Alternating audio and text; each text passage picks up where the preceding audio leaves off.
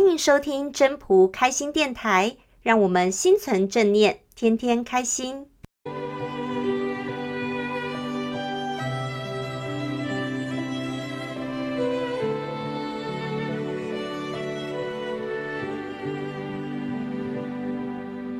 各位朋友，大家好，我是主持人 Marine。今天我们请来的分享人要跟我们分享《道德经》第四十二章。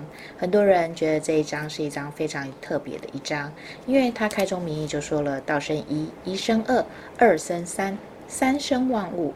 这一二三跟道之间的关系为何呢？我们就来听听分享人的分享吧。嗨，我是俊。这一次呢，我想要跟大家聊一下的是我读《道德经》第四十二章“道生一”的一些想法。在这一章的中心思想一开头，他就解释了“道生一，一生二，二生三，三生万物”的这一句话，就是在说道的一个形成。那其实就字面上来看是不难懂的一个道理，但是如果把它反过来去想这个道理，就会变成了万物归三。三归二，二归一，一归道了。我觉得从这个角度来看的话，应该会比较理容易理解“万物归一”的这个说法。那也就是说，道虽然是千变万化的，但是最后都还是会回到最初的那个原点。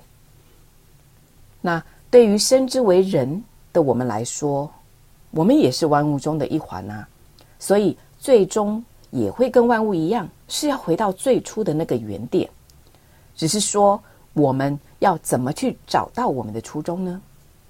我觉得可以用“万物负阴而抱阳，充气以为和”的这一句话来看。好，这一句呢是说万物都是背靠着阴，然后面向着阳，阴阳两气互相激荡，然后成为一个新的和谐体。我觉得这一句话就是在教我们怎么做。我们呢，可以先把自己分成有形和无形的这两个部分来看。有形是我们的身心，也就是我们的肉身。那无形的部分呢，就是灵，灵的这一个部分。那也就是一般我们常听到了身心灵，身心灵。好，那除了我们身心修之外呢，灵呢，我们可以其实是透过我们的肉身去一个修为。那帮我们的灵呢，去找到守护神，这个是一种方法。那这样子呢，就会像是阴阳两气互相激荡，然后去成为一个新的和谐体一样。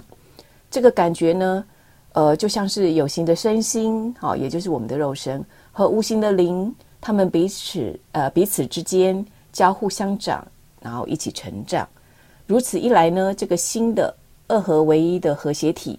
就能够回到最初的原点。那回到道，我觉得这是一种双赢的局面。但是要怎么样去做好我们有形的身心修呢？其实，在《道德经》里面有许多的方法，让我们是可以去实践一些生活中的道德。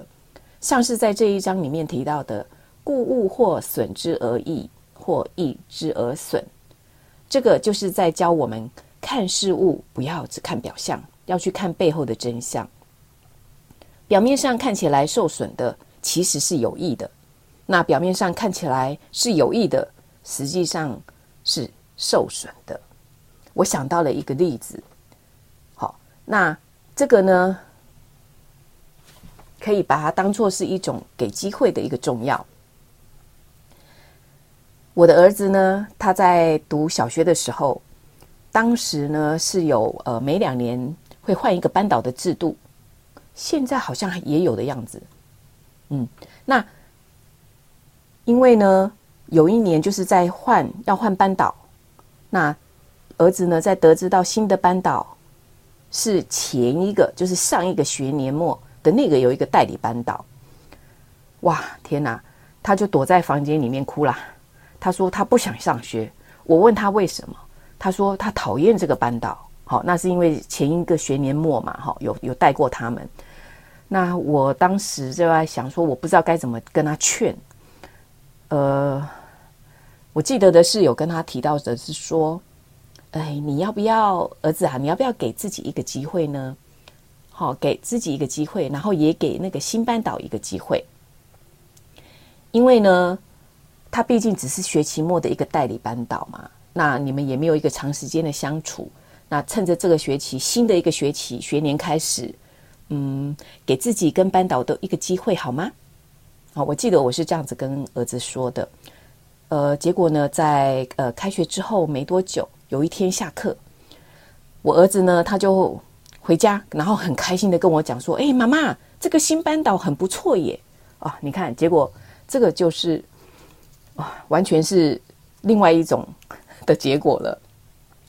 所以我想说，或许呢，我们在生活中已经呃不经意的实践了许多在生活中的道。那虽然透过了读《道德经》，那在书书中呢，我们可以得到一些道的验证，这是一令一件令我们开心的事情。但是还没有被实践的这些生活道，又有何其之多呀！